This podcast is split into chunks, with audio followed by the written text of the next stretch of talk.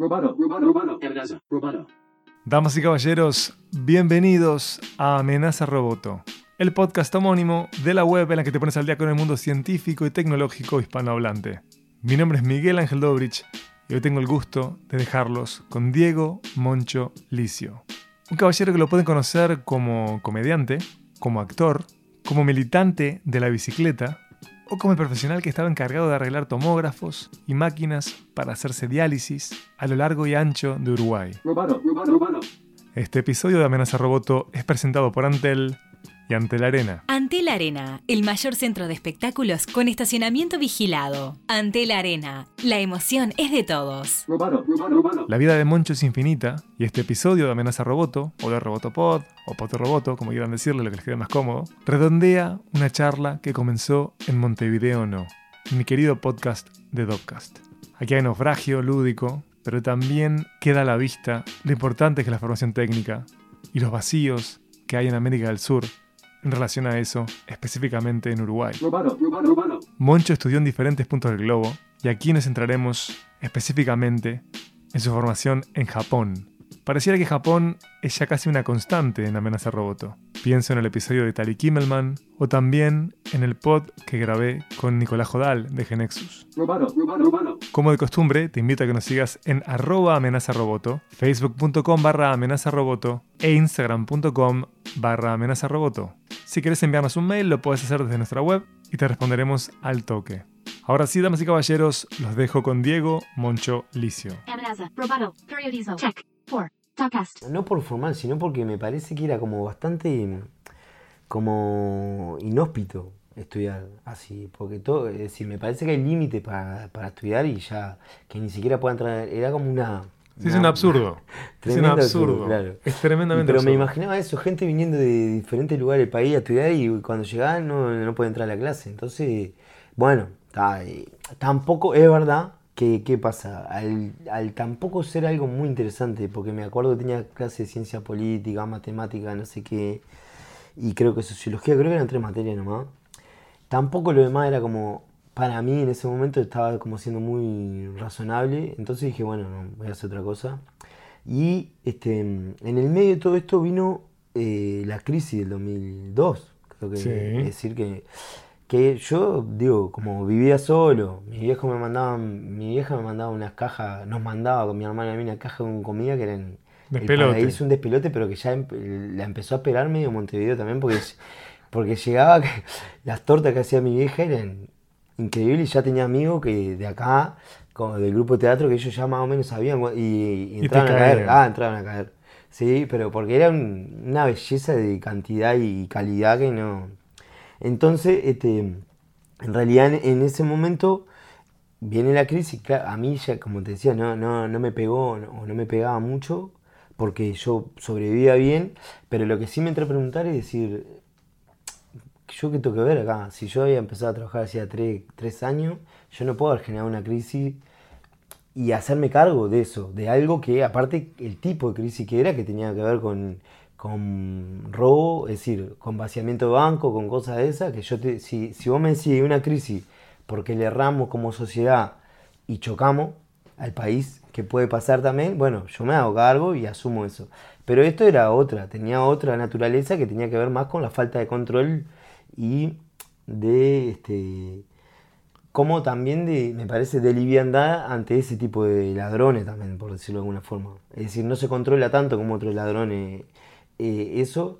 Entonces yo dije, yo no me voy a hacer cargo de esto y ahí, poco tiempo después, avisé con tiempo, renuncié, entró otro a- en, en mi lugar a eso, a, a la parte de equipo de diálisis, y dije, me, me hice hippie ahí. Ahí me fui a Brasil a vender empanadas, a Florianópolis. Ahí después tuve un tiempo ¿Cuánto tiempo estuviste viendo y estuve empanadas? seis meses. Seis meses en Florida, que no tenía ni idea. Llegué a Canaviera, que era lo que yo había escuchado alguna vez, y ahí me había ido, yo me fui para siempre, ¿no? Me despedí de todo el mundo. ¿Fue trágico? No, no, eh, para mí, para mí no, pero lo que pasa es que, por ejemplo, me han eh, ennoviado hacía un tiempo. Después que renuncié, yo pasé seis meses que tenía plata y todos los días haciendo cosas. Ahí estaba en Murga Joven, estaba en Teatro Joven, entonces estaba todo el día ensayando cosas. Yo tenía plata de, de, la de cuando había renunciado. Claro. Como había avisado un tiempo también, y me parece que me, eh, si me pagaron como en tres o cuatro cuotas, lo que me le faltaba pagarme, yo qué sé, licencia no gozada, cosas de esas. Entonces yo tenía un platal para, que era para llevar a Brasil, pero me lo fui gastando acá, ¿no? Pero ahí conocí a mi compañera que hasta el día de hoy es, que me La madre de pero tus hijos. claro, la madre de mis hijos, pero que nos enamoramos de una forma de esa que- de película, ¿viste? Que vos, ta, que vos si no te pasa, y fue una bomba, una cosa que era irracional el nivel de... Porque yo eh, hasta ese momento había dicho, no, yo no voy a tener pareja así, quiero como ser libre en todo esto. Y te atropelló el amor. Me atropelló de una, de una manera que hasta ahora me dura, ¿no? Que de un nivel de belleza que... Pero le dije, pero más allá de eso, le dije, mira, yo me estoy yendo a Brasil. La invité, le dije, ¿no querés irte conmigo? Ya me vio, y de hippie no quería mucho ella. Ella está- era maestra ya en ese entonces, pero me dijo, no, vos haces lo que tengas que hacer, yo me quedo acá, si volvés en algún momento. Vemos. Claro, y ahí fue, eh, porque estábamos en cuatro meses, no sé, iba a cuatro meses la relación en un momento precioso, pero yo me tenía que ir porque después le iba a es decir esas cosas que no puedes responsa- terminar responsabilizando a alguien después de algo que no hace vos. Me fui a los 15 días estaba con unas ganas de volverme y me dijo mi Ana, me dice, no, no te vuelvas, para que te, por lo menos pasó un par de meses. pa- te fui- nos despedimos como si fuera la última vez que nos veíamos. Como un adulto, botija. Claro, eso, Como hacete cargo. Compórtese me- como un adulto Me dijo, no, acá no caiga. hacete- Pero estaba, y ahí empecé a encontrar como cosas y ya te digo, me prestó un horno uno y empecé a... A sacar las empanadas. Empanadas, sí. Hacía la empanada y la vendía en la, La playa. Sí. El- ese es el mejor trabajo que yo he tenido y voy a tener para siempre, ¿no? Porque caminaba muchísimo, Sí. pero en la playa.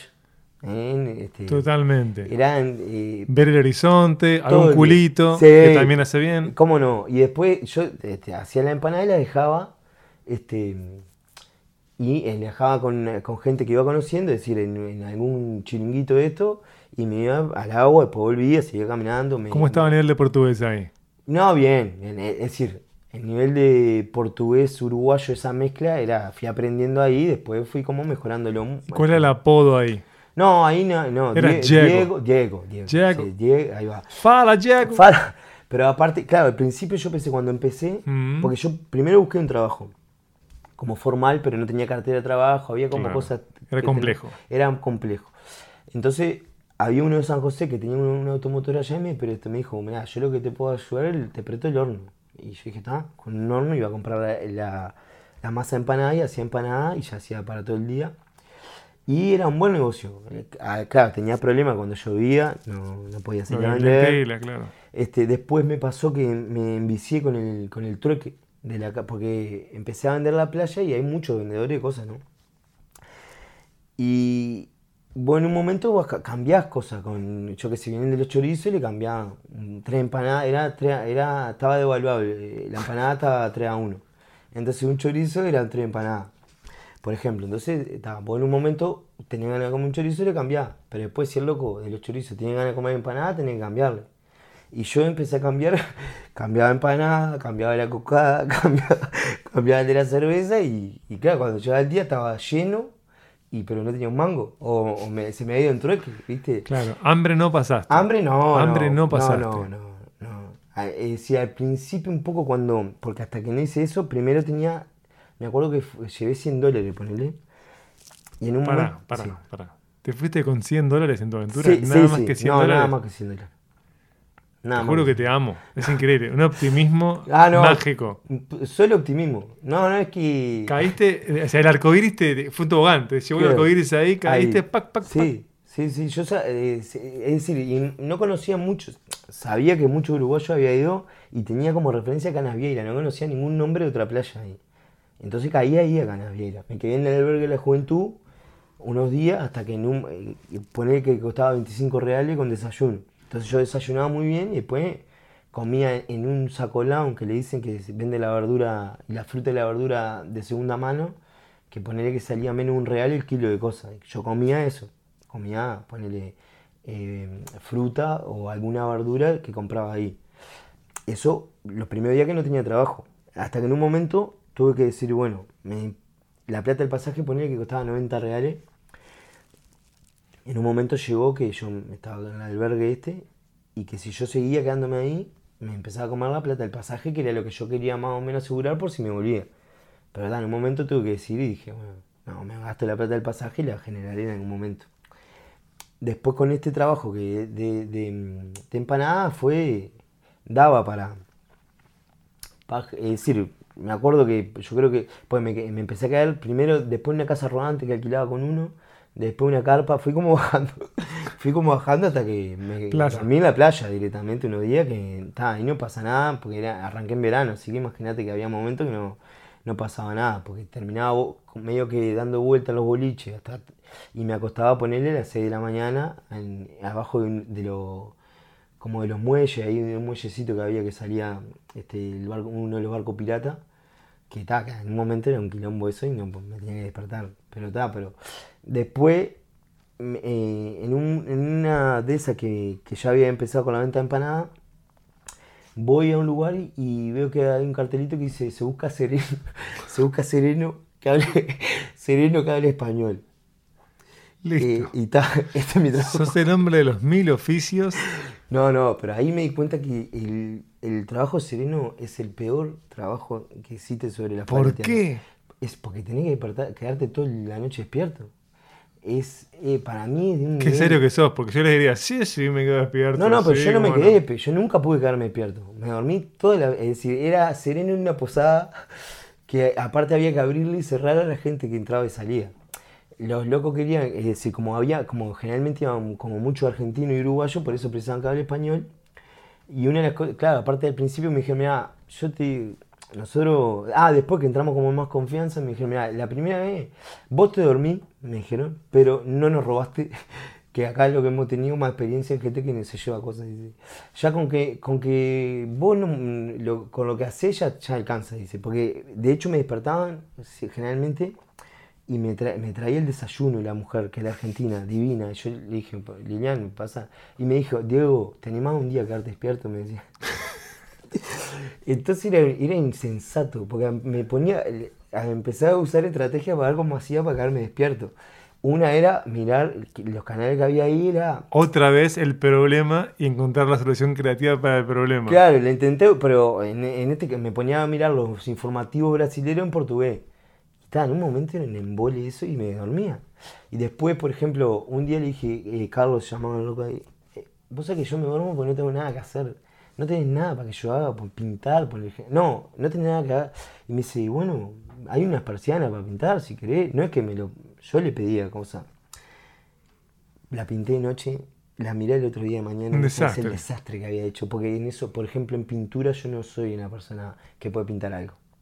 Soy un desastre. Bueno, Moncho, ya tenés muchas habilidades. Todas Claro, no se pueden. todas no puedo. Todas no se pueden. Y ahí, y ta, y ahí, este, eh, pinté, las pinté fue un desastre y bueno, después dije, no, no, prefiero tratar de quedarme despierto pero no hacer más nada, porque las cosas eran todas medias así. Después de eso me volví, al poner en junio, ahí volví a hacer como, retomé como algunas cosas, me puse a trabajar como técnico también electrónico un tiempo para juntar plata para volver a irme después. Me fui de nuevo al, al Foro Social Mundial, que eso ya fue en el 2005. Habrá- ahí nos juntamos con unos franceses y unas cosas, hicimos como teatro callejero y como te- te- hic- hicimos como un, unos talleres de teatro del oprimido que duró como un mes y pico en Brasil en un teatro que era se llama Terreira Tribu el teatro. Un nivel de experimentación y de calidad artística que te das cuenta los, los tipos vivían para eso no hacían teatro y ya la escuela era de un nivel de compromiso de los chiquilines que era veí- eh, nos invitaron a ver la muestra como nosotros dormíamos ahí nos invitaron a ver la muestra los gurises de- estaban en primer año de teatro y ya era un descontrol de, de sensaciones que no incontrol, eh, era como incontrolable eso, de un, no sé, de un nivel de compromiso me parece que es difícil llegar a eso salvo que lo transites, ¿viste? Que no, no te lo pueden contar en ese sentido.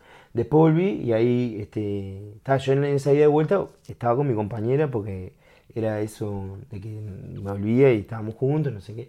Y en el medio de eso, en, un, en, en una de las vueltas, que, eh, quedó embarazada Ana y ahí dije, bueno, está, ya ahora tengo que encarar. No, me- no, no tenía como mucho pensar, no sabía muy bien qué iba a hacer acá. Y ahí empecé a buscar trabajo Y encontré, empecé a trabajar en esta empresa que, con la que terminé reparando los tomógrafos ahí. Este, ahí, bueno, em- empecé este, aprendiendo sobre equipos rayos, rayos X, los equipos convencionales, ecografía también, que no son rayos X y ultrasonido, pero también ah, reparaban como toda esa gama de equipos. Era, era una empresas que tiene más historia en Uruguay de todo este equipamiento. Tenía compañeros que saben mucho, pero muchísimo de, esto, que es de eso que un poco lo que hablamos, que no es que, eh, no es que tuvieron la formación, la formación la hicieron trabajando, como, y también otra vez vamos ahí a la Y empresa transmitían muy bien. eran muy, muy, este, la transmitían muy bien, pero eran muy generosos también. O sea, a mí, por su- viste esa cosa que en muchos casos pasa, que supuesta, hay una supuesta como, este, no sé, que Rivalidad, rivalidad, que escatiman. Bueno, a mí me ha pasado, como en el rubro técnico, nunca, nunca sentí que nadie escatimara, que al contrario, la generosidad era infinita. Este, porque aparte era muy complejo entender eso. Eh, en el principio yo, para mí era chino todo esto. Y en un momento fue, claro, a medida que iba pasando el tiempo, yo iba agarrando conocimiento también, la gente, o se iban jubilando algunos compañeros también, y empezaba a, a agarrar como esos equipos que, que los tenían otra, o que trabajaban las personas con más experiencia. De Padawan a Jedi, en términos de la guerra. Ahí va, eh, sí, exactamente. Entonces, y ahí lo que me pasó, este, lo que me pasó en un momento es que, que, que la persona que reparaba los tomógrafos ya no iba a estar más y quedé yo ahí. Y entonces yo ya venía preparándome igual, venía estudiando.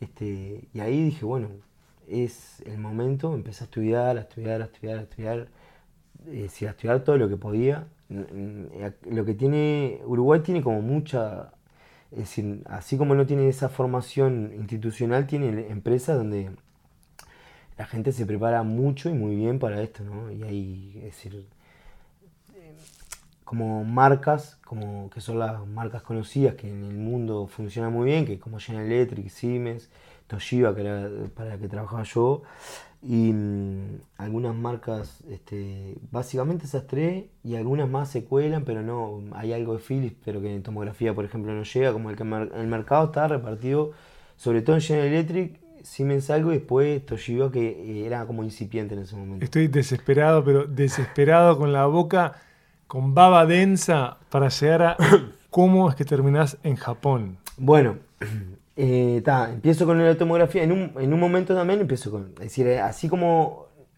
en Uruguay lo que pasa es que uno te puedes perfeccionar solamente en una modalidad de equipamiento. Salvo que tengas 30 eh, tomógrafos, por ejemplo, que en General Electric pasa un poco. eh, en, en donde yo trabajaba, que teníamos Toshiba, Toshiba había en ese momento un solo equipo, un tomógrafo, entonces yo no me podía dedicar solo a un tomógrafo porque hay 100.000 de, de otro tipo de equipo, equipo de radiología general, mamografía, ecógrafos, que había que atenderlos también. Y eh, los tomógrafos son equipos bastante complejos, pero cuando están en funcionamiento, como que agarraron como un ritmo de funcionamiento, se van rompiendo cosas, pero no es que todos los días. Hay que, estarle, hay que estar atento porque sobre todo en la prevención, vas viendo que pasa algo, entonces vas tratando de ver si eso es un problema o fue algo puntual, pero no es que todos los días se rompa. Entonces, claro, yo no, no me dedicaba solo a eso. me- em, entonces empecé también este, con, con lo del ecógrafo y empecé a ir a... En realidad, tanto tomografía como ecografía, yo estudié, estudié en Toshiba San Pablo, en Brasil, al principio Ujú. que eh, viajé ahí, hace- hice curso de tomografía y de ecografía. Y en un momento, nosotros, eh, Uruguay trabajaba a través de, eh, yo trabajaba en Química Cenit, que es la empresa que se, llama, se llamaba Química Cenit, y trabajaba a través de una empresa argentina que era como la que, mm, como la empresa que era la, la que tenía el contacto con Toshiba, este, trabajábamos como tercerización, era como una tercerización, una forma, no trabajamos directamente con Toshiba, pero en un momento eh, en Uruguay empezó a crecer mucho el mercado de Toshiba, sobre todo ecografía, que es un tremendo equipo, y la empresa uruguaya empezó a pedir como eh, que poder trabajar directamente con, con Japón. En ese momento, eh, cuando empieza a trabajar directamente con Japón, eh, a- empiezan los cursos y bueno, a mí yo como estaba más que nada este, en ese momento también trabajando, básicamente las áreas que me dedicaba era como el equipo de rayos, con tomografía y ecografía, me mandan a Japón como, primero, el primer uruguayo que iba como parte de Química Sanidad a Japón como representante de la empresa. Un astronauta, Ahí va. claramente. Y este, ta, hacer un curso de un modelo de ecógrafos ahí. ¿A qué parte de Japón te mandan? Yo fui a Na- Nasuyobara, se llama, que es donde estaba la fábrica de equipos médicos. Este, me quedaba en una ciudad que se llamaba Nishinasuno, que estaba cerca.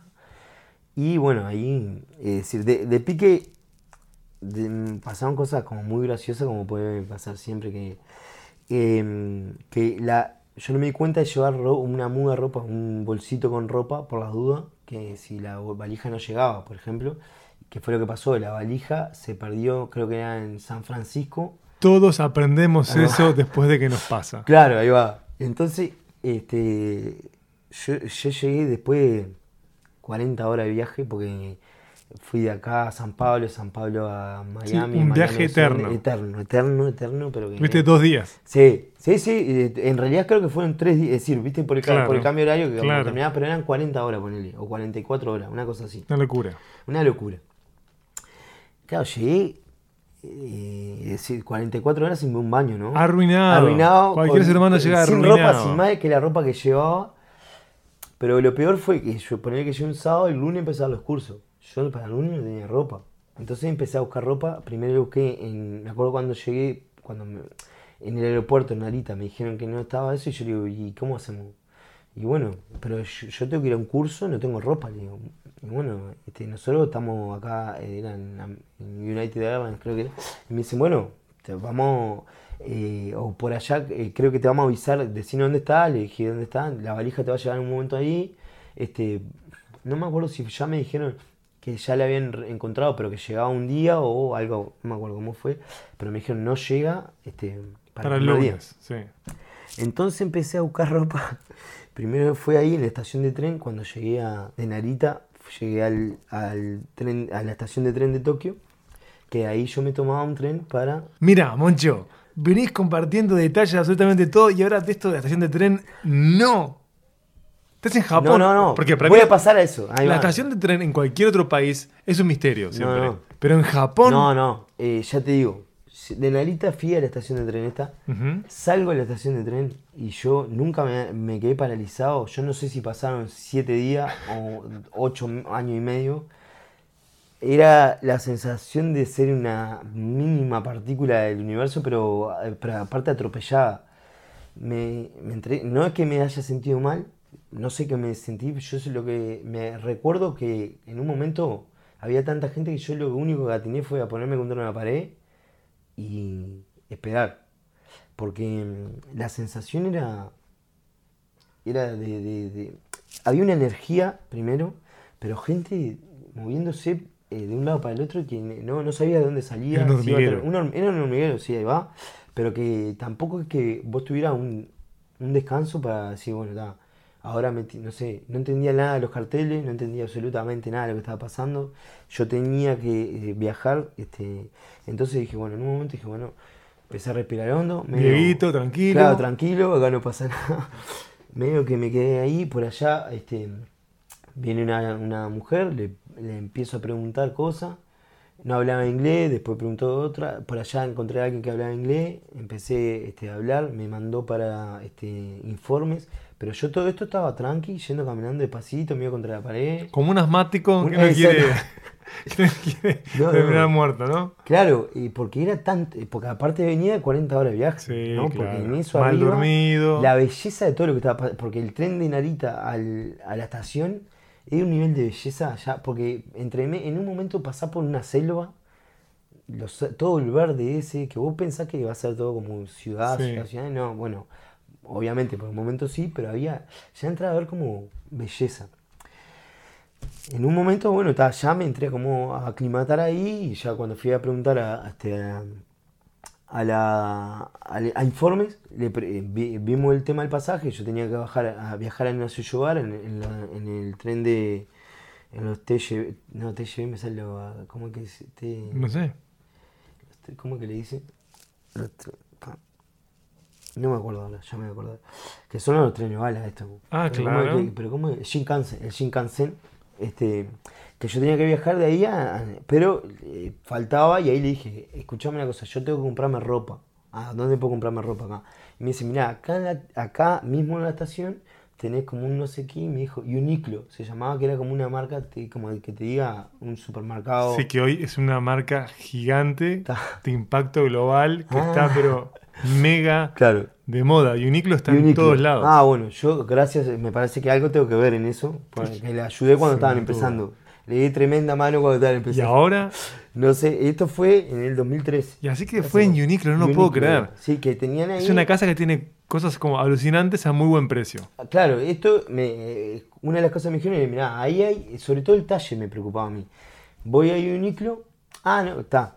Voy, me entro a probar cosas y no me entraba nada. Era lo XL, no. Claro, era para- no para nipones, que son más chiquitos. Sí, pero que hay gente gorda y grande. después, de Luchadores tenía- sumo, pero compran en no, casa luchadores docente que tenía yo, un- uno de los profesores míos de, después de ecografía era tremendo urso.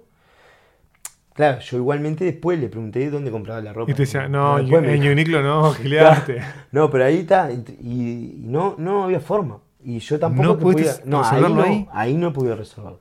Entonces, esto era este, el sábado o el viernes, creo que el- un sábado llegué, me parece.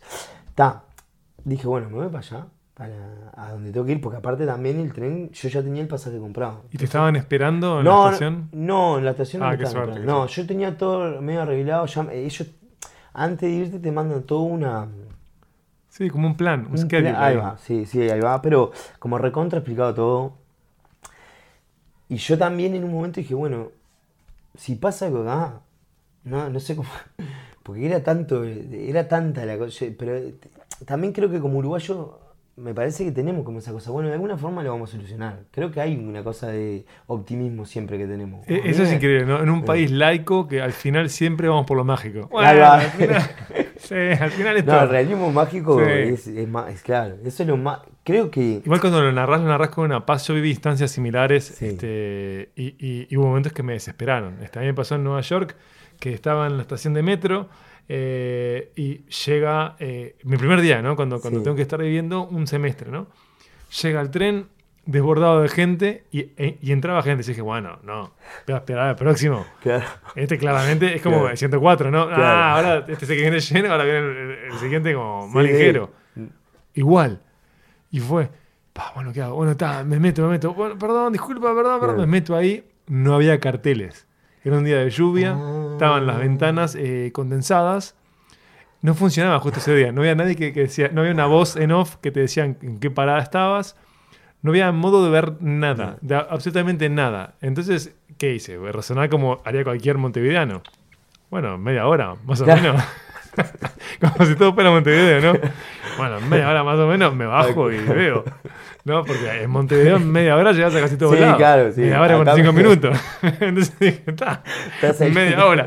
Me bajo a la media hora y por supuesto que no estaba, pero ni a palos a donde tenía que estar. Y estaba contra reloj porque me estaba esperando una señora china para hacer un trámite. Era todo contra reloj. Ah, no, no. Este, y, y no tenía internet porque yo recién Sí. había llegado a Uruguay Claro. era- no, no funcionaba mi teléfono. Tenía que conseguir un chip local porque no Sí, tenía roaming. Entonces ahí a las, a las personas que le pido como ayuda en la desesperación, Sí. no, no hablamos inglés, no somos acá. Digo, pa, pero por No, los mal dioses". ligado. Yo tengo más el, pa, pero estoy mirando por los dioses que, que la magia. Claro. Bueno, al final lo, resolví, pero me dio un grado de ansiedad enorme que cuando vos narrás pareciera Sí. que no, que estabas como en un buen lugar. Claro, bueno, lo que pasa es que me, yo eh, por, antes de todo esto, yo había viajado, por suerte había viajado, me acuerdo en Francia, había tenido también, me, me habían robado, por ejemplo, en el metro de París, en la línea Típico, 1, sí. que era típico que le robaban, pero yo terminé en la embajada, me daban plata, terminé como pidiendo, el el- me acuerdo el ministro embajador me había prestado plata porque la embajada me dio 400 pesos, 400 francos, eran el- Sí. yo porque esto fue en el 99 que bueno, ahí va en el 99, después en el 2000 ya se, se estaban por pasar el euro ahí, o estaban en ese, en ese interín. Y, los me- últimos euros los gastaron en vos. Claro, no, Increíble. me dijo 400 francos, me dice, y me dice, yo te presto plata, pero con 400 francos, que me, me habían robado en París, estaba solo yo. Esa experiencia había tenido, había tenido también, bueno, había estado en Cleveland, después, por suerte había viajado entonces en lugares grandes de mucha gente, yo nunca había tenido como, acá en esto, la, la diferencia grande que era que no había caos. Vos podés imaginarte, es decir, el caos es la cantidad de gente, pero no es que la gente era así. No, funcionaba muy- todo. El tema es cómo haces vos para meterte en ese sistema que Eso, funciona claro, perfecto. Ahí va. Eso es lo que abruma. es- eso lo- eh, claro, yo estaba abrumado, pero nunca tuve miedo, por ejemplo. Porque en otro lugar capaz que vos podés tener como miedo. Acá no había miedo. Acá había- y más, sobre todo cuando entraba a... Después cuando vas viendo la lógica, que es todo, todo felicidad. Pues a mí me pasó eso, ¿no? Sobre todo cuando... de- porque después de ahí, del tren este, me voy para, para Nasuyovara, que ahí me bajo del tren de gran velocidad, que ya era una belleza andar en eso. Ya había andado yo en Francia, pero es distinto. El- Este, Yo no era- confío en nada que vaya a mucha velocidad en Francia. Me acuerdo de los Concord. Bueno. nada. No, claro, está. Tenso, tenso. No, pero este, yo lo que recuerdo era, me acuerdo, que yo fui de Nancy a París, creo que era, ese, y, y el viaje estuvo impecable, no tuve problema ninguno, pero es verdad que una cosa de los japoneses que ya todo el, el- el- ya lo tenés, que sabés que son los inventores de todo esto Sí, también. es todo perfecto, en Todo hora, perfecto. Claro, entrar a ver todo eso, viste que la, no hay mugre, hay 700 mil millones de personas, por lo menos en donde yo anduve, capaz que hay otro lugar que decir, pero yo no vi, no Me han vi- dicho lo mismo en no diferentes vi lugares de absolutamente Japón. nada, no vi eh, griterío, no vi puteada en la calle, no vi como gente de, viva. ¿Y no, no les molestaba que vos fueras un gaijin, que fueras una persona que no es de ahí, un gringo, digamos? Yo no tuve problema con absolutamente ninguna persona. Porque más, a, mí me explicaron que en el metro, por Sí. ejemplo, que sobre todo en el metro de Tokio, que hay como una lógica de movimiento interno, de cómo tenés que circular, pero claro. aprendés fallando. Sí, bueno, yo hice, di vuelta, iba a ir a un lado y le, y le al tren y hice como siete vueltas más. No tuve que pagar más, ¿no? Te subí en otro después. Pero hice como siete vueltas más para entender la lógica y después que la entendí, ya funciona todo in- increíble, ¿no? Es decir, es entender un poco esa lógica que vos decís y después no hay forma de errarle. Y no es que sea, a mí lo que me pasó, obviamente que yo hasta que entendí la lógica, como en todas las cosas, le patinaba un poco porque... Resolviendo el problema, Ahí otra va. vez. Ahí va. Entender la lógica, Entender la sin lógica. miedo, creyendo que lo vas a Eso, solucionar. bueno, eso me claro, en eso hay como un optimismo generalizado ahí. Después de eso, llego a, a Nasuyuara, voy para el hotel, de- para, se llama Nogi Hill, un nuevo apartamentito que era. eh, y agarré, lo primero que hice fue, bueno, me bañé, me saqué la ropa, la lavo, porque era la única ropa que tenía, y la puse a secar. Que eso era el- una de las cosas que rápido se seca la ropa en Japón, vale la pena llevar. Por lo menos acá se secó un día para el otro, que este, de la noche, ¿no? Que la dejé al otro día con esa ropa limpia, que ya, ya estaba siendo feliz yo, porque andar con una... Sí. Porque es eso, la, viste, de sentirte que, bueno, Estás no todo es que mal. yo sea el loco de la limpieza, pero sabés de bañarme. eh, Sí. Como cuando hay que bañarse. Es eh, una persona días, normal. normal, ahí va. Y claro, y la ropa me la cambio. Entonces está, ¿no? Lavé eso y me puse la misma ropa, ya ya estaba más. Y ahí salí a trillar en Nishinasuno eh, para comprarme un ropa. Porque al otro día ya tenía el curso. Y yo no podía- Yo andaba chancleta y una remera de vaya no saber qué, y una- un short. Porque aparte de eso, yo nunca, nunca fui a usar zapatos, por ejemplo, porque me daba mucho calor. Eh, después está, obviamente los trabajos sí, sobre todo que son trabajos técnicos y que precisaba aislación también. Bueno, pero ahí eh, entré a buscar la ropa por distintos lados hasta que por allá en un lugar entro en una tienda, no hablaban inglés, no hacemos entender en el lenguaje de señas universal, le expliqué y entonces empezamos a ver camisa. Por allá había una 4L que no es, decir, que era como ellos tenían después después L no venía XL, en esa tienda por lo menos venía eh, 2L, 3L y 4L. La 4L me quedaba, me quedaba bien, pero era parecía un narco mexicano. ¿Viste las camisas blancas como bordadas? Sí. De- bueno, esa fue la camisa que encontré. El pantalón era un pantalón tipo cargo celeste y unos zapatos negros pero con burbuja de aire que eran una cosa ta- así y una- y una divino, remera- y me compré una remera también de, de los Beatles que había que era 4L que esa la tengo también la camisa también la tengo claro me vi no sé lo que era pero está, era de una- Estaba menos- prolijo. Estaba más prolijo. era prolijo, claro, yo estaba prolijo. Entonces, claro, el otro día caí, pero por lo menos dije, da, caí. No, esto no soy yo, pero. Sí, pero soy un señor. Estoy representando a Uruguay con dignidad. Claro. Porque bueno. Y pantalón celeste. Pantalón además. celeste, cargo, querés. No. Está. Este. Ahí, bueno, tuve la primera clase, estuvo buenísima. El mundo. todo- bueno, cuando yo llego al hotel ese, lo primero que hacen es darme una bicicleta y este, la llave de esa bicicleta para que yo me, me iba a mover, no para ir a, a clase, pero sí para la ciudad. Una bicicleta que era una belleza.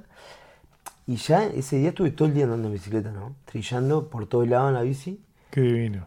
Claro, el nivel, porque eso con el tiempo también, yo tuve, poner que tuve 17 días, algo así, eh, el nivel de, de bienestar que vas sintiendo es, es muy fuerte por, por todo eso, ¿no? Las preocupaciones a que no te lleven algo, a que no tengan una puteada porque le erraste, porque me, le erré un millón de veces, porque uno de los problemas más grandes que tenía es que andan del, andan del lado, del otro lado, Claro. del lado derecho, el volante.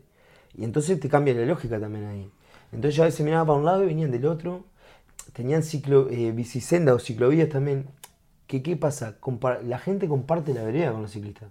No es que en ese lugar, por ejemplo, había unas calles que vos tenías una senda que era como bicicleta, pero peatones también, y nadie tiene problema. Se comparte, vos si venís le tocaba bocina y escuchan, te dejan pasar, o vos si ves que viene alguien caminando, te tirás también y dejas pasar, se convive con eso.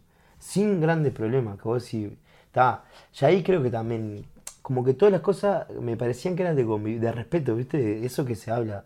Pero verlo, me acuerdo, yo ese camiones cortando la calle, dando, haciendo una maniobra, y nadie, no había una bocina. No, no escuché un bocinazo. Yo. Yo no, no te digo que eso hace mejor una sociedad o peor, no sé. Pero el cúmulo de esas cosas me parece. Es decir, dejar la bicicleta con, la, con, con las compras, por ejemplo. Yo llegué a un supermercado, dejé ahí y yo volví y estaba todo. ¿no? Estaba la bici con las compras que estaban en, eso y había entrado otra cosa. Que después empecé a hacer como práctica a ver si en algún momento. Si funcionaba. Si funcionaba. Y funcionó siempre. claro. Entonces. ¿Cómo cuesta eh, acostumbrarse a eso? Y hay un momento en el que lo abrazás efectivamente y te das cuenta de lo mal que vivís en tu país de origen, porque vas teniendo como micro tensiones midiendo, digamos, en Uruguay nos movemos, como pasa en el resto de América Latina, de modo defensivo. Sí. Y eso te hace simplemente fluir. Sí, sí. Eh, es como no preocupó, como no, claro, obviamente no era mucho día tampoco, pero yo como que en un momento estaba siendo feliz, caminando, andando en la bici, no te- nunca, no tuve un problema. Es decir, eh, después, este, una de las cosas que, bueno, en una, una cosa que un día hicimos una carrera, Maxi Guerra estaba en Italia y no, no sé, por algún mensaje o mail, eh, quedamos como que yo le daba para adelante a los japoneses y a los italianos. Entonces definimos hacer una carrera de carta, a ver cuál llegaba primero. Y este, me acuerdo que, claro, fue este, primero. Llegó Japón, obvio. escribí que llegó Japón primero, Claro. sí, le dimos la vuelta en la cara. Pero aparte fue muy. Porque el- la oficina de carrera era, de un nivel de belleza, es decir, nunca la terminaba. Son los japoneses hasta el día de hoy, es decir, a mí, por ejemplo, eh, ellos siguen confiando mucho en, el correo, por ejemplo. Después allá me pasó que hay informes técnicos que hasta el día, una vuelta vino uno a hacer como un relevamiento de los tomógrafos que había acá, y ellos siguen haciendo informes técnicos a mano, en, un, en una especie de planilla, porque confiaban más como en eso, y le dije, pero ¿cómo no lo hacen en una computadora para tener? Lo hacemos a mano nosotros. Que no, y obviamente que no es por falta de tecnología, ¿no? Es como que confían como también en esas cosas. Es que lleva muy bien esta tensión entre tradición e innovación. Es Sí. increíble, es fascinante Japón desde ese lugar. Sí, y le- bueno, y la, la- la gente de esto que también me preguntaba vos, la experiencia fue toda, pero positiva. Eh, eh, me acuerdo cuando llego y salí a la estación de Nishinazuno, yo tenía que ir al hotel, pero yo no, no- no sabía muy bien cómo ir, y le pregunté a una pareja, me acompañaron hasta la puerta del hotel. No fue que, Quizás es una práctica habitual, según me narraron. mirá, bueno, claro, Te yo- ayudan, te acompañan. Eh, Yo me sentí, bueno, otra cosa que me, que me fascinaba también, los paraguas. Eh, vos pasabas a la estación de servicio, eh, la estación de tren, por ejemplo, y llovía, tenías paraguas para, para agarrar. Va, la gente lo devuelve después. Tremendo paraguas, ¿no? Que vos, eh, de- había unos vos sí, pero esto es... Acá no pudimos con la ketchup libre de McDonald's. Claro, claro te, te cuidan esto. Vamos a poner con el paraguas. No, se quedan sin paraguas enseguida. Claro, pero lo que pasa es que después te mojás y te das cuenta que vos, si hubiera un paraguas acá, pero bueno, creo que tiene que. Hay muchas cosas atrás, ¿no? Porque en realidad no es que, que está lo mejor. Yo la pasé muy bien y me pasó que, que me parece que hay una sensación que es divina después que la tenés, que la. y decís, vos, qué lindo sería vivir así, con esas cosas. Entiendo que tiene otra. que no es mágico llegar a ese punto, que en realidad entran en juego cien mil cosas que tienen que ver con de dónde venimos también, ¿no? De, Sí. de que, de lo latino y toda esta cosa también. Pero creo que no es tan difícil, me da la sensación a mí. Pero es lo que vos decís también. Bueno, sos el hombre que arregla. ¿Cómo, cómo no va a pensar en.? No es tan difícil, es Claro. simplemente como actuar, tomar no, decisiones, pero- planificar. Sí, sí, sí. Bueno, pero que tiene. Yo a, a mí, por otro lado, también me divierte mucho Uruguay como país, ¿no? Como, es decir, primero, no solo me divierte, sino que me llama poderosamente la atención que no haya explotado Uruguay o que no.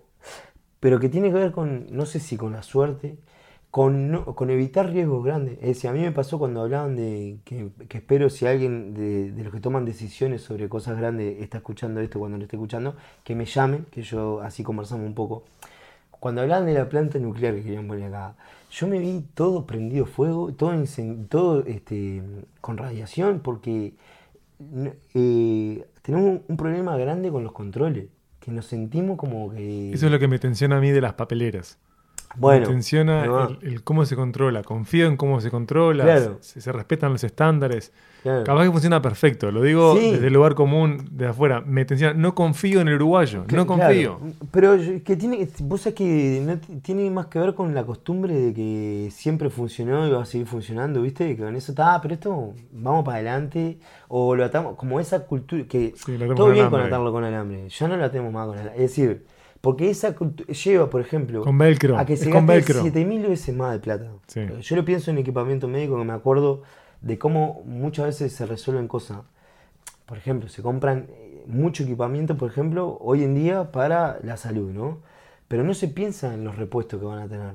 Entonces después terminan gastando 700 veces más o dejando un equipo parado porque no tienen los repuestos o porque dice, bueno, no, a eso llegado el momento se, se soluciona. Cuando en realidad, no solo eso, también la formación, ¿no? Vos ya comprar un equipo, formá a esas personas. Lo mismo que pasa para el interior, que nos pasaba que yo iba a Artigas, Rivera, otros lugares, Al norte de Uruguay. al norte de Uruguay, que me parece que tiene que haber ya pensado, que hay pensado como universidades que están sucediendo ahora, Sí, UTEC. La UTEC también, pero que estén formados, eh, que haya personas del de punto de vista técnico, por ejemplo, para, si hay un ecógrafo y se rompe allá, no esperar que vaya uno de Montevideo a repararlo. Porque prim- primero, porque por el tiempo, la plata que se gasta en eso. Sí, en vano. Porque los de Artigas tienen, para cualquier cosa de esa, tienen un costo elevadísimo en los equipamientos. Sí. Porque no es solo el equipo, sino lo que cuesta que vaya la gente para allá. Totalmente. Y el tiempo aparte. Es el tiempo de traslado, que con seguridad se quede. Sí, claro. Entonces tenés, y eso y, cua- y cuando en realidad, ¿por qué no, por qué no se prepara gente de ese mismo lugar? Para que esté formada. Obviamente, porque después entra a ver que hay tanta especificación a veces, o tanta especific- eh, especificación. Especificidad, no, no sé. especificidad. En, en, eh, que en realidad, claro, vos para aprender de un equipo, vos podés tener, por ejemplo, ecógrafos, pero no todos los ecógrafos son iguales. No todas las marcas son iguales. Tienen. Hay una. una y de matriz- niño puse énfasis eso con mis hijos. No Ah. todos los geógrafos son iguales. Claro. Pero hay que respetarlos a todos. A todos por igual, exactamente. Entonces, entonces vos tenés como mm, que, eh, que hay, hay veces que vos podés aprender de uno el funcionamiento general, así como la tomografía también, tiene un patrón similar que hace lo mismo y para hacerlo tienen como cosas similares. En todos se llaman distintos, las, plaquetas, las tarjetas no son las mismas, la física no es siempre la misma, los detectores no son iguales, pero la lógica de funcionamiento se puede. Pero vos puede, puede aprender una persona lo básico de eso y después, bueno, si hay algo más específico, que vaya una persona acá. Pero eso capaz que una vez por año. Pero entonces generar como un... generar valor agregado también en esos lugares, en el interior. Porque en realidad se para un... que pasaba Rivera, se paraba un tomógrafo y no tenían un equipo a ci- 150, 200 kilómetros. Entonces, te- está bien, se puede romper eso. Y después, eh, pero vamos, que decir, me parece que está bueno planificar para que sea menos complejo todo, la solución de todos esos problemas. Y como eso, yo qué sé, millones, es decir, de eso, que no haya carrera donde la gente con tanto, como, como está la salud metida ya en la, en la institución o en, en la vida de los uruguayos, salud por decirlo de alguna forma, ¿no? Esa cosa que... No, pero además en un país de viejos la salud De- juega bueno. un papel Sí, y so- importante. y, y súper, claro, y sobre como sobreestimulada la- ese tema de estar todo el tiempo yendo a como a esos lugares, ¿no? A- como que si la salud la tuvieran, eh, vos tenés Sí, te que- entiendo perfecto. Eh, eh, vos, vos- vos crees que la salud tiene que arrancar antes, de modo preventivo, ¿no? Claro, no, no, pero que- también es que acá es como que vos no estás sano, si, tenés que demostrar que estás sano para, que esté- para estar sano, cuando en realidad me parece que al revés, porque en re- Sí, eso también lo hablas con mucho... carnet de salud. Bueno, eso- No puede, no, no puede No, laburar, no claro. puede laburar, no, no, no puede ir al club, no puede ir al club porque está mal. Claro, cuando en Eh, realidad Pero ¿cómo vos- para bajar el colesterol? No, no, Claro. tiene que estar bien en el carnet de salud. No, y, es, y no solo eso, sino porque en realidad también, como si la salud fuera nada más que un análisis de sangre y una, un control visual de más o menos a ver si estás gordo o no. Como si la depresión, que es pasmosa, si la locura, locura por decirlo, no, no para estigmatizar, pero esa cosa, Sí, los problemas los psiquiátricos. problemas psiquiátricos también, pero problemas de que tienen que, tienen que ver con, con la represión eh, o, o esa cosa como, como vimos acá en Uruguay. Es, nada de eso se controla. Parece que la salud fuera solamente... Es orina y sangre. Ahí va. Orina, ahí sangre y va, dentista. Ya está. Entonces, está, si no tenés... Y en, y en realidad, y esa cosa que tenés que demostrar que estás sano, cuando en realidad... está, que pasa también, que muchos médicos también en ese rubro decían que es medio absurdo la cantidad de, de estudios que se mandan a hacerle a las personas cuando en realidad con un buen análisis clínico de esa persona, de revisación del médico, de pasarse unos minutos más, no lo precisaría. Pero como también todo este tema de equipamiento nos pasa todo por arriba, porque en realidad después que hay un tomógrafo, todas las mutualistas precisan uno y después empiezan a mandar 700 estudios. Bueno, el otro día yo escuchaba una entrevista a un surfista que corre olas gigantes, que tiene 50 y pico de años, se llama Laird Hamilton, y luego contaba que hay un momento que su hija adolescente le dice, papá, tengo problemas para dormir, no puedo dormir. Entonces, ¿qué se hace normalmente cuando alguien no puede dormir? Termina en el psiquiatra, en el pastel, etc. Claro. Y el loco dice, no, no, no. ¿Sabes cómo lo solucionó mi hija? Haciendo deporte 7 horas por día.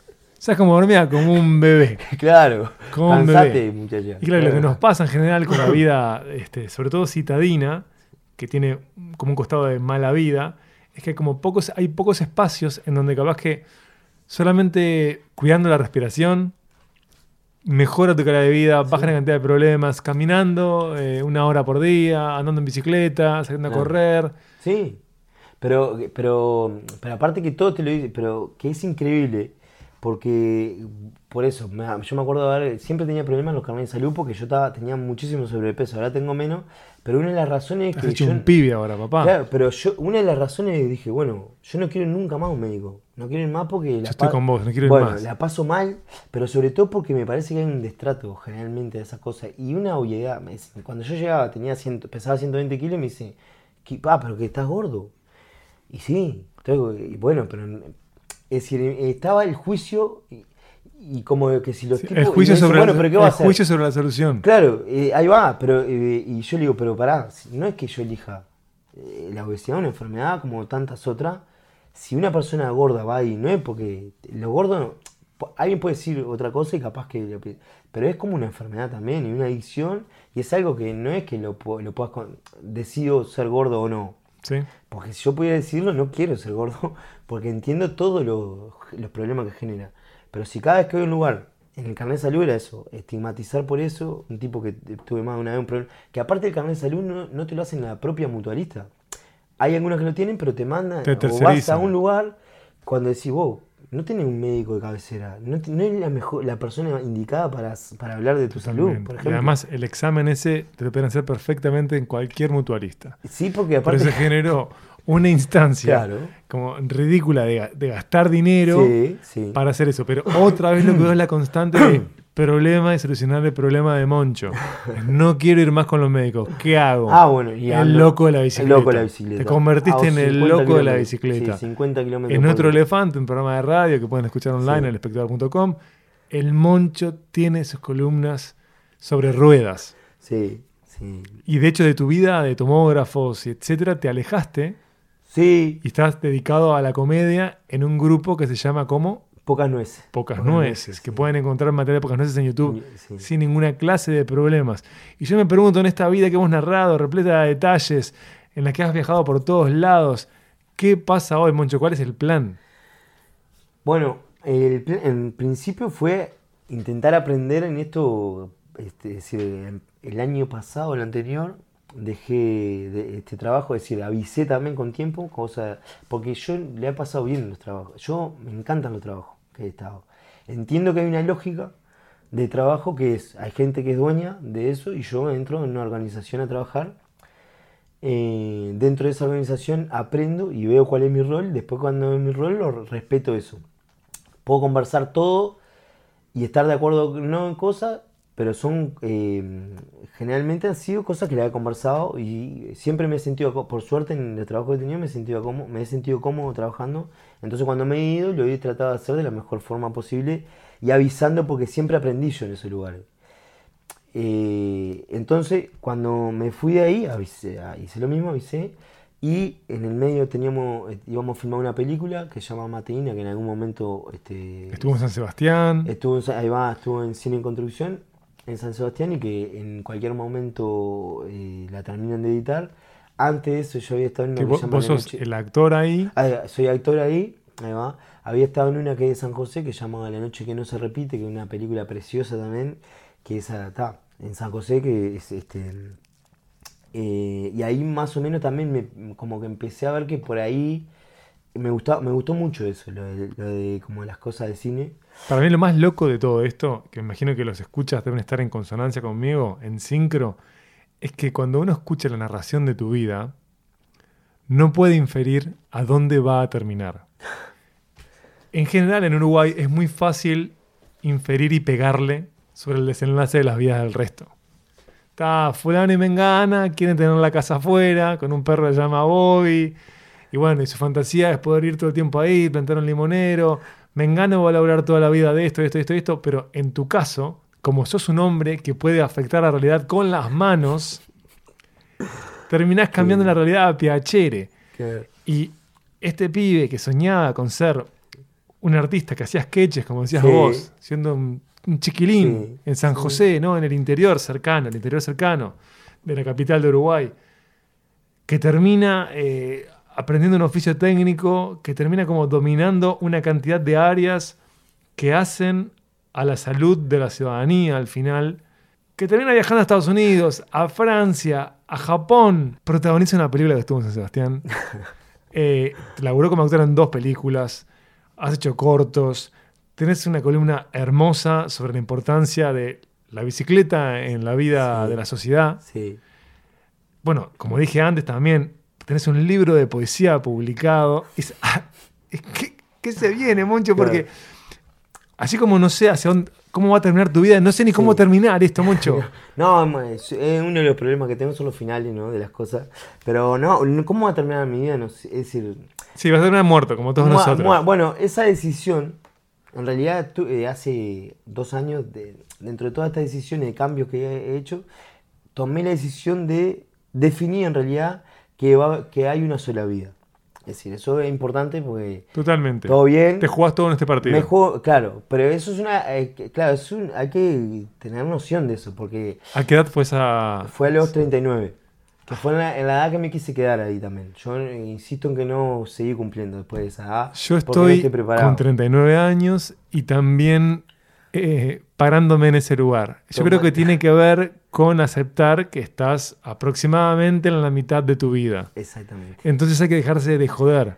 Eso. Yo creo que es- viene por ahí la cosa. Pero aparte de eso, es decir, dentro de todas las creencias y las posibilidades eh, religiosas que yo en realidad tam- también eh, elegí como seguir creyendo en, en unas cuantas de ellas, de religiones por conveniencia en realidad, por como bueno, eh, no, que esto yo también lo he hablado, pero como el ateísmo es precioso, como, pero no, no, nunca vas, no es, no es comprobable. Es decir, Sí. aun cuando te mueras, si es verdad, no hay conciencia. Entonces es lo mismo. Entonces, está, entre eso, bueno, las cosas de la religión lo que tiene es cómo niegan la realidad. A mí me encanta esa cosa que tiene la religión de inventártela. Me parece muy lindo del ser humano ese, ese invento que hace. Que es Moncho. para cuidarse un poco. Confort y arbitrariedad. ¿Qué te hace bien? ¿Qué te Eso hace mismo, bien? ¿Qué te eso. hace bien? Yo soy agnóstico, pero si en algún Claro. momento preciso creer en algo, bueno, si me hace bien. Eso, creer en el... Lo veré. Eh, creeré. yo exactamente, yo, creo en muchísimas cosas, pero no, pero no, pero tomé esa decisión y dije, "Ta, no hay más nada. Y no hay más nada, y no hay nada. Es decir, es esta. Yo pienso Es que no hay más nada también. Y se termina. Y O no- tiendo a eso. Claro, pero, pero pasa que, eh, es decir, llegar como a esa... Entonces, lo que me pasa es que es muy difícil que me importe de verdad algunas cosas, porque ¿cómo hago? ¿Cómo hago para enojarme con, con ciertas cosas? ¿Cómo hago para, para ir a trabajar todos los días a un lado? Si yo sé que es, entendé que lo estoy, hay veces que sentí que desperdiciás porque no hay más nada y yo estoy yendo Sí. a, a donde quiera, que me pasaba con el laburo que tenía. Yo digo, estoy yendo todos los días a un lugar, no hay más, no hay más nada después de esto. Yo ir todos los días a hacer lo mismo. Le tengo mucho cariño a eso, porque me encantan las cosas manuales, pero dije, yo no lo hago más esto. Escuchen, si están preocupados por Moncho, les quiero contar que Moncho vive bien, tiene una familia, tres hijos. No es que está bajo un puente. No, no, no. Este caballero que se dedica a resolver problemas resolvió este problema. Está funcionando todo. Esta vida en bicicleta está funcionando. Funciona, claro. Estás en pico de rendimiento, Moncho. Yo, sí, sí, estoy en, Pico un, de rendimiento. en un gran momento, pero... con otro eso- paradigma, con un paradigma que pareciera ir a contracorriente. Solo Calamar y vos, dos Sí, salmones. No, no, no. No, es que yo creo que mucho. Es decir, o sea, no, no. Está esa cosa de- media de Disney de seguir tus sueños. Cuando yo no sé cuáles son mis sueños. Porque en realidad todo el tiempo, eh, por ejemplo, esta cosa de vivir del arte o de esta cosa como más artística. Eh, no está exenta de hacer un trabajo rutinario también y de meterle muchísimo laburo que a veces es 100 veces más el trabajo que yo hacía antes. Porque es eso. y porque- sin retribución. sin veces. retribución, porque en realidad es, es con vos, vos no te puedes mentir a vos mismo. Es decir, podés mentirte y que está bien hacerlo también. Todo el tanto, tiempo todo lo el hago, tiempo. Moncho, por suerte, No, porque si es no, el- creo que no me podría levantar de la cama. No, men- claro, mentirte es lo más es de las cosas más lindas que ha inventado el ser humano, la mentira y esa cosa de y creérsela también y después darse cuenta que no. Yo creo que en eso, en eso de, de vivir y sobrevivir como se puede, todo, todo es, es, eh, todo es posible. Es decir, a mí toda, toda la herramienta que haya para usar, eso de mentirse, yo todos los días te mentí en cosas y está bien eso. A lo que, a lo que voy es, el idilio ese de que, que pareciera que hay cosas como ciertos trabajos que no son cuesta arriba, me parece que a mí, por lo, por lo pronto en este tiempo que he tenido, no, no me da la sensación de que exista eso. Porque uno vive con uno mismo, con, ese tedio de bancarse uno mismo. Lo mismo me pasó también con las relaciones de, pareja, es decir, em, de, también lo hablé muchas veces con mi pareja que, que hace mucho tiempo que estamos, pero que en realidad también es eso. Yo no voy a condenar a mi pareja a estar conmigo. Es decir, libertad. Yo no, imagínate, hay una sola vida y la voy a hacer que esté conmigo. Tengo que sentirme que soy un eh, Que que lo soy el mejor ser humano. Claro, que lo elija, que lo elija. Que elija, ¿eh? Yo no me voy a hacer cargo de que ella estuvo conmigo toda su vida. Ese es problema de ella. Así como es mi problema con qué persona estoy yo. Que eso no quiere decir, porque, no- porque me parece que es una, es, es una vida. Si, si, si nos pusiéramos de acuerdo que hay alguna más, bueno, ahí tampoco, porque ya después que te das cuenta que no, que no tiene que importar. No, pero además si hubiera más vida, se- pero vago, igual puedes hacer algo ahora que valga la pena. Algo puede hacer. Sí. Pero bueno, eh, entonces estoy, estoy como en esa eh, posición también. Y yo no tengo, en realidad... Y no te genera ansiedad el no saber. Cero ansiedad. No, eso no me, no me genera, porque es lo que voy a tratar de hacer es que esta, por eso también lo de tratar de estar más saludable, es, voy a tratar de estirar todo lo posible lo- esta vida, pero hasta ahí llega. Entonces, bueno, lo mejor que puedo hacer es, pero tampoco con... por- Me encantó la sentencia. Entonces lo mejor que puedo hacer es... Y ya cambiaste. Eso es porque el moncho le da la posibilidad de que cada uno resuelva esto. Claro, Es sí, una cosa muy japonesa que tiene él, ¿no? Es, típico de, ma- de maestro Sí, sí, zen. Te tira esa y manejate. Bueno, la vida no tiene sentido, No, la vida es porque iba para absurda. el otro lado, porque hay una cosa que me parece importante, que me parece que tienen que ser como los propios países, Sí. y te- la- las, es decir, los- las naciones, tienen que definirlo claramente eso. Es decir, bueno, hay una vida, hay más vida, bueno, está, yo te puedo, un trámite puede demorar dos horas y media, pero si no hay más vida, vos no me puedes estar haciendo dos, estar dos horas y media en el BPS, porque estás, eh, ¿entendés que no hay más vida que esta? Y vos me estás diciendo que después de acá tengo que ir al piso Yo cinco creo que hay que arrancar esto en San José. ¿Entendés? Que, que, que arranque en un departamento esto. Sí. Ah, bueno. Y si una funciona, prueba. porque yo lo que creo es en medir las cosas. Está Mucho. muy bien. Hay que medir las cosas. chica, está buena, Muestra claro. chica, la medimos. Claro. Y si funciona, tenemos 18 departamentos más para hacerlo. Claro, porque, no, porque ahí entiendo que si esas son definiciones de nación. Una Sí, nación lo te dice, porque todo bien con ser laico, pero acá es lo que no se están haciendo cargo. Se hacen los laicos para algunas cosas, pero para otras no. Entonces, son un país Coherencia. laico. Eh, claro, Coherencia, claro, lo mínimo que vamos a pedir a, este- a esta nación es coherencia. Bueno, no existe nada de esto. Vivamos como si hay una. Vivamos como si fuera una vida sola. ¿Qué eslogan de campaña? Vivamos como si hay una. ¿Qué eslogan? que justifica cualquier clase de aberración. ¿eh? ojo, claro. Cuidado, cuidado, que tiene que un marco moral también. Siempre desde el amor y de esa cosa. Yo en eso medio, hi- medio naif, ¿no? Pero es peligroso también, porque digamos como hay una, como si hay una. Pasa cualquier Pero cosa. también esa liviandad, por ejemplo, Sí. está bien, pero la liviandad, por ejemplo, como la- con la que se mete presa gente, es tan liviano. ese- ese- bueno, no, que vaya más, eh, más tiempo preso. Pero vos estás entendiendo que estás metiendo a un tipo preso en su única vida que tiene por llevarse un televisor de tu casa. Vos me decís que el televisor, yo entiendo la propiedad privada, todo lo que me quiera, lo entiendo, yo no, no, no soy... Entiendo lo que me querés hacer creer. Sí, sí, no, es, no privada. es desde la anarquía. No, esto. no, no porque entiendo que alguna lógica tiene que haber de, de, de, de vida. Ojalá, si eso es como un ideal, pero así como el ideal es que flotáramos o que me- todos pudiéramos volar. Bueno, no podemos eso. Qué lindo que estaría. Eso sería increíble. sí. Pero, entonces, pero entonces, si bueno, eh, tratamos tan livianamente, si bueno, no, y se aumenta las penas. Yo entiendo que hay grandes diferencias entre, por ejemplo, la violencia con lo material, por ejemplo. Entonces, muchas veces intenté como ponerle, es decir, ¿qué precio tiene un televisor? Ponerle. ¿Cuántos días?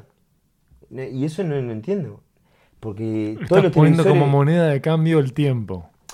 Claro, es, ahí va la moneda de cambio, pero estamos hablando que pues, si vos me decís, está, como nación definimos que hay otra vida más o que existe la reencarnación, bueno, está, una vida, después este va a reencarnar o va a vivir, pero me estás hablando que la persona que tiene una vida lo estamos metiendo preso por eso.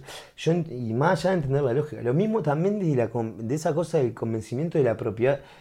No voy a discutir la propiedad privada porque no sé si no te bajan del internet. También. Miguel, eh, no sé si has tenido algún pro- eh, problema con Por ahora no tuve ningún problema. Pero, yo- porque capaz que nunca tuve un bolche como vos acá, un- ¿eh? un- No, Mm. bolche no, no, porque esto es del otro lado, no, no sabría ni definirlo un bolche, pero me parece que No, no, no, pero yo no, yo no- más- yo no creo que seas bolche. Yo Porque imagino que me- el escucha imaginario Ah, de derecha que ah, te está bien, calificando. Porque, porque hoy estaba como abrazando casi a lo empresario con lo que trabajé, entonces me, es como... Sos pragmático. Soy- Es eso, sos pragmático. Claro, porque también Está bien con el empresariado, víctimas, está bien son con la gente que labura. Son igual de víctimas que, que lo demás. Porque pagan con esta moneda que es el tiempo. Claro, también, pero no, pero hay un ejercicio que hago permanentemente, Hmm. que de, por ejemplo, la propiedad privada, que se cae en el mismo instante, que es hacer una línea de tiempo de cuándo nació la humanidad hasta el tiempo, por ejemplo, Uruguay, pensemos, ¿no? Sí. Que la propiedad privada acá, en este país, existe desde que el país existe, pongámosle 30 años para atrás. Si yo voy a donde nació el mundo, hasta donde me hablan, la propiedad privada no es, un- no es un punto. Entonces yo digo, está, eh, me viene y me dice, no, siempre existió. Siempre existió que. Mirá la línea de tiempo, le digo. Tenés 17 metros de que no existió la propiedad privada y un puntito de que existió, no. Yo me voy al otro, siempre existió. Al real, que no hay propiedad privada. Entonces está, ahí se pueden poner, me podés decir 500.000 cosas más. Yo voy a decir que sí porque es lo que hago. Todos decimos que sí, tenés razón y la, la pateamos para adelante en ese sentido.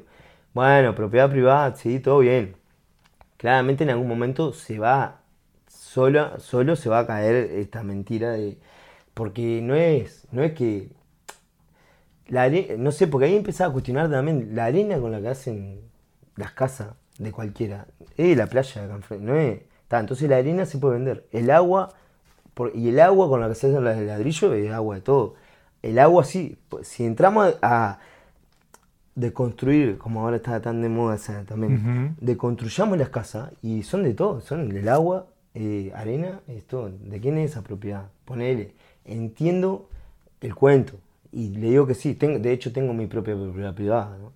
Y, y, y vos me decís, ¿estás está dispuesto a, a- a que te vengan nada, a que vengan, a que vengan a sacarte la propiedad privada y que se te metan en tu casa. Para, ¿por qué van a venir así?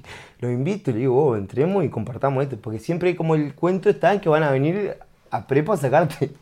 ¿Por qué no compartirlo eso? Aparte, es como, no sé, entramos en otro, en otro viaje que no, que no sé para dónde va, eh, pero al- porque voy también a ciertos pensamientos que hay como el nivel de, y que creo que tiene que ver con, con la enajenación de todo esto, que se prefiere que esté tapiada una casa que esté viviendo gente que no tiene donde vivir. Y, y a mí, cuando me hablan de eso, decís, ¿qué tipo, cómo construimos un país me- más, más o menos decente si ni siquiera hasta en eso hay mezquindad? Entiendo cómo funciona. No estoy diciendo que son unos hijos de puta, lo que, porque la lógica hace que eso funcione así. Pero no es racional en realidad. Si me está hablando de que hay seres humanos que a dos cuadras de eso están durmiendo, están tirados a la calle, y, a- y dos cuadras más acá tener una casa tapiada porque estos locos se te meten, bueno, y después un Estado que está gastando plata teniendo un refugio para que esa gente pueda ir, hay cosas que no son muy racionales en todo eso también. Que, no sé, y, como que esas cosas, y, todo esto en el marco de que hay solo una vida. Entonces, me parece como. Lo que hice fue decir, bueno, está, hay una sola vida, estas son las reglas. Con esta regla voy a vivir hasta el último día. No, no las comparto. Es decir, no estoy de acuerdo, pero voy a vivir con esta regla.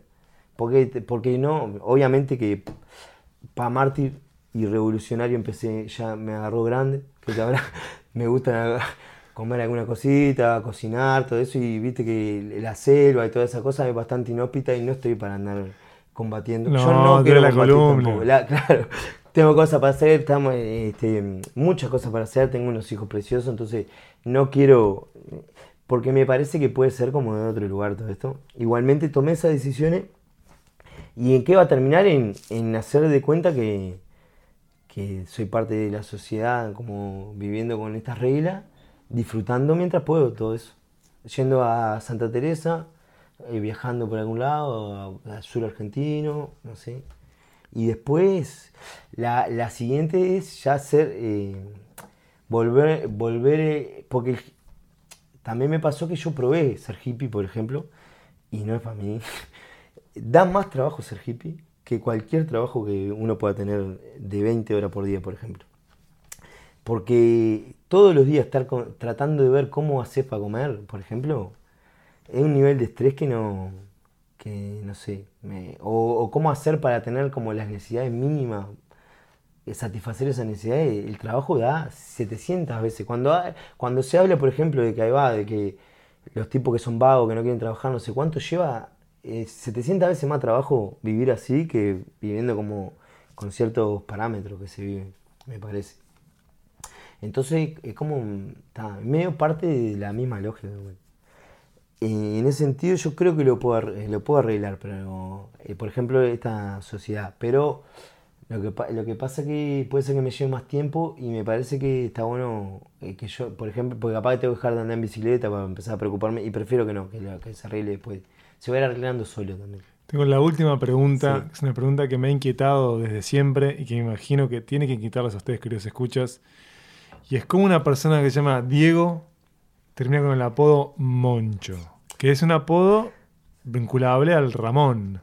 Sí. Ramoncho. Ramo- Está bien eso. eh, eso en San José, en la cooperativa de vivienda que teníamos, había gente ahí, algunos de los gurises, que creo que fue José Javier Urriza, no sé, que mm, José o, bueno, algunos de esos de la cooperativa me empezaron a decir, creo que había un programa que estaba Monchito, Macario y Rockefeller, creo Sí. que era ahí, y yo no sé por qué me empezaron a decir como Moncho, o venía al lado, que también había una expresión que era Mincho, ¿viste? Que se decía, por lo menos en el interior de alguien cuando era, cuando estaba medio zafarrancho así.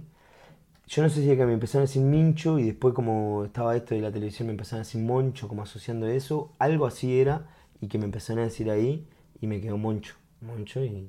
Pero me parece que tenía que ver más con eso, con lo de el pájaro. Creo que era un pájaro de un... De un...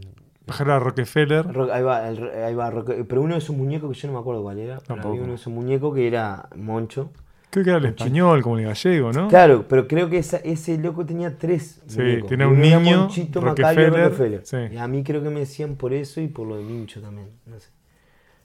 Este, pero, pero, claro, hace como 30 años me pusieron, o más, que me pusieron ese sobrenombre. ¿Vos te pensás como Moncho? No, no, a mí, no, yo me, es decir, lo que pasa es que también es como una, una es como un personaje también eso, ¿viste? Claro. que Te, te ponen un marco de personaje. me pone como en un lugar ahí de, de personaje, este, que también, es decir, es como... tan- Porque tan- Diego Licio, terrible nombre de poeta. Sí, terrible sí. nombre de poeta, de persona sensible. o Sí, sea, sí. Una maravilla. o sea, yo me lo imagino como una gráfica sonora, ¿viste? Como una representación. Es hermosa, esas ondulaciones hermosas, Diego Licio. Hermoso. Pero el Moncho tiene una cosa de claro, de mano. Tierra ahí, sí. Sí, clac, enseguida Sí, el Moncho. sí. Y me preguntaba eso este, porque yo que me llamo Miguel Ángel, Claro. que me, me encantaría decir que me llamo Miguel Ángel porque mis padres eran fanáticos de las artes plásticas, pero me llamo Miguel Ángel porque mis abuelos eran fanáticos de las artes plásticas y mi padre se llama así. O sea, Claro. lo mío es trágico. En lo mío no hay nada, nada más que una persona que quería tener una sucursal y le puso el mismo nombre. Bueno, sí, ah, el hábitat del cordón. Bueno, el otro era el hábitat de Malvin, él es el hábitat del cordón.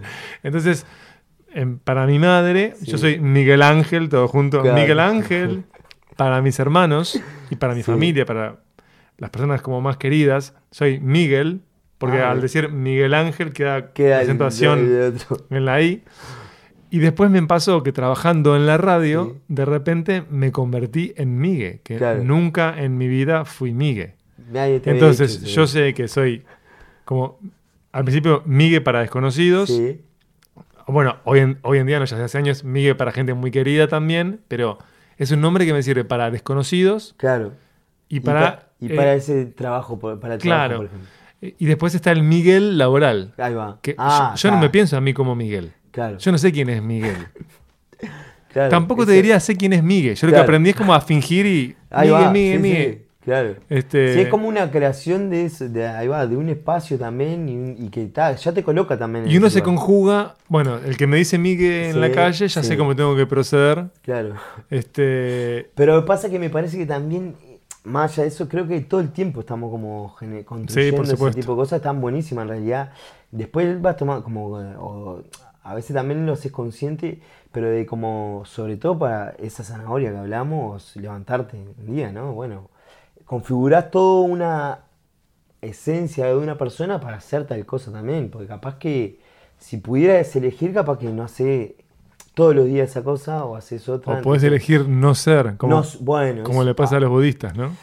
Eso, es- pa, yo lo Elegir no claro, ser. pensado muchísimo y me cuesta, sobre todo pensando en esto que trataba de, de eso, de- al definir también lo de una vida, que eso de cuántas veces, sobre todo pensando en hacer que una persona, ¿no? Una pareja o algo viva toda la vida con uno, cuando en realidad ni uno mismo quiere vivir. A mí me pasa que me encantaría apagarme, apagarme por momento, ¿no? Decir, bueno, y me despierto, pero, pero claro, lo que pasa es que no, no puedo entender cómo, ser, cómo podrías apagarte sin que... Pero me parece que hasta saludable que vos por como unos días, ¿viste? Cada tanto...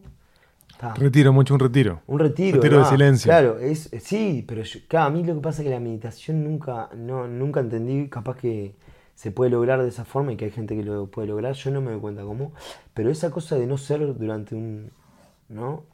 Que es como eso, eh, es imposible pedirle a alguien más que viva toda una vida con uno mismo cuando uno, o pedirle a mi, una pareja, a mi pareja que viva conmigo cuando yo mismo no quiero estar, me gustaría no estar todos los días conmigo, ¿viste? Decir, bueno, ta, quédate hoy tranqui, anda hoy, tomate el día y te queda, no sé cómo se hace eso, pero me parece que eh, es como un... ¿Cómo te dirías eso a vos mismo? Dieguito, ¿cómo te lo dirías? Hablándote a vos mismo ahí. A mí, no, a mí Sí. me digo Diego, Diego. Vos te pensás como Diego, Diego. te dirías. Diego, Diego, eh, es hora de sí, retirarse. Sí, sí, Diego, tranqui, ahí va. Bueno, yo descubrí el Miguelito en los momentos de crisis. Este, viviendo en Estados Unidos, como estaba solo casi todo el tiempo, Claro. me di cuenta que me empecé a odiar a mí. Bueno, Miguelito, parece que está complicado esto. Ahí nació Miguelito.